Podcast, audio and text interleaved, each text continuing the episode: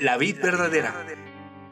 Ministerio sin paredes presenta Bocaditos de sabiduría que te hacen crecer cada día.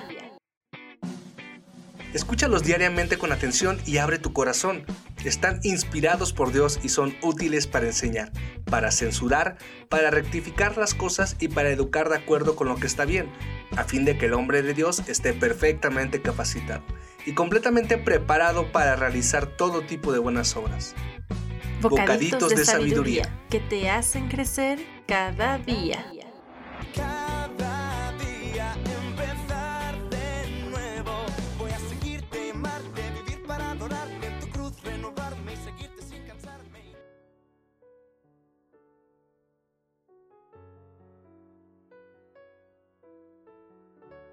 Hola, es un placer que me acompañes en la emisión número 15 de estos bocaditos de sabiduría. Estamos estudiando lo que significa la sabiduría y la importancia de tenerla en nuestra vida.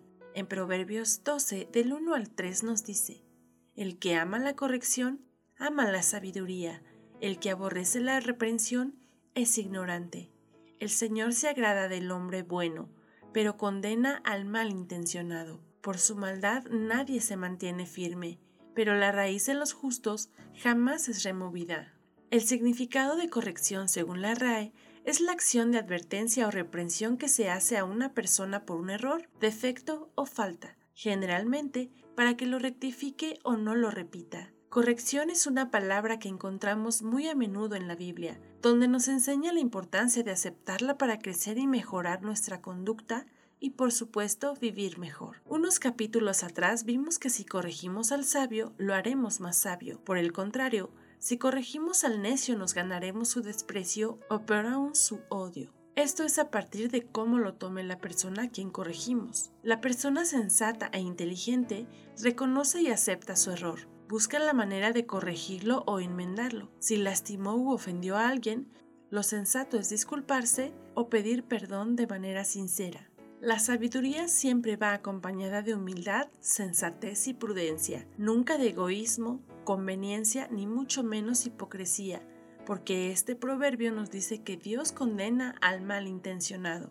El que aborrece la corrección y la reprensión es un ignorante, nos dice en la primera parte de este proverbio, pues al aceptar que estamos en un error nos lleva a crecer como personas, y al aferrarnos a nuestra postura errónea, nos hace permanecer en ignorancia. ¿Alguna vez alguien te ha corregido? ¿Cómo lo tomaste? ¿Alguna vez te han corregido tus padres, tu jefe, tu maestro o tu pareja?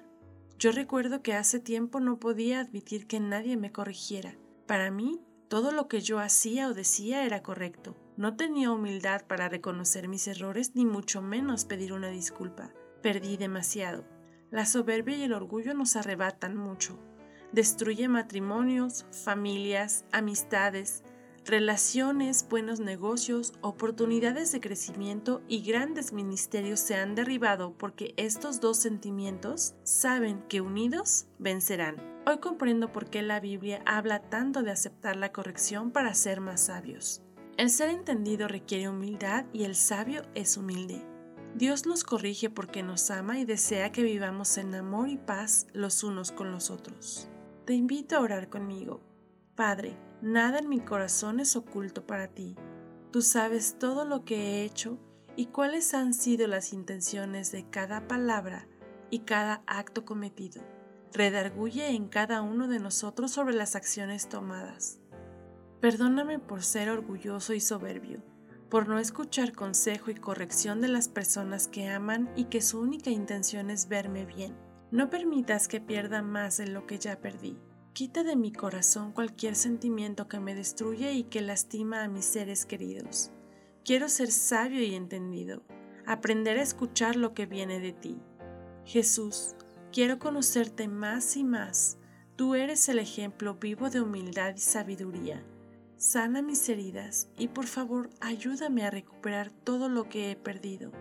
Dame una nueva oportunidad para hacer las cosas correctamente. En el nombre de Jesús. Amén. Hoy te invito a reflexionar sobre este mensaje y sobre lo que hay en tu corazón, porque quizá estés muy a tiempo de enmendar las cosas de algo o con alguien. Hasta la próxima.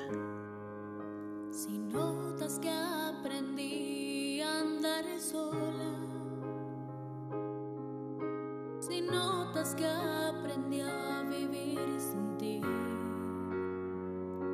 si notas algo así, que solo dependo de mí, si notas que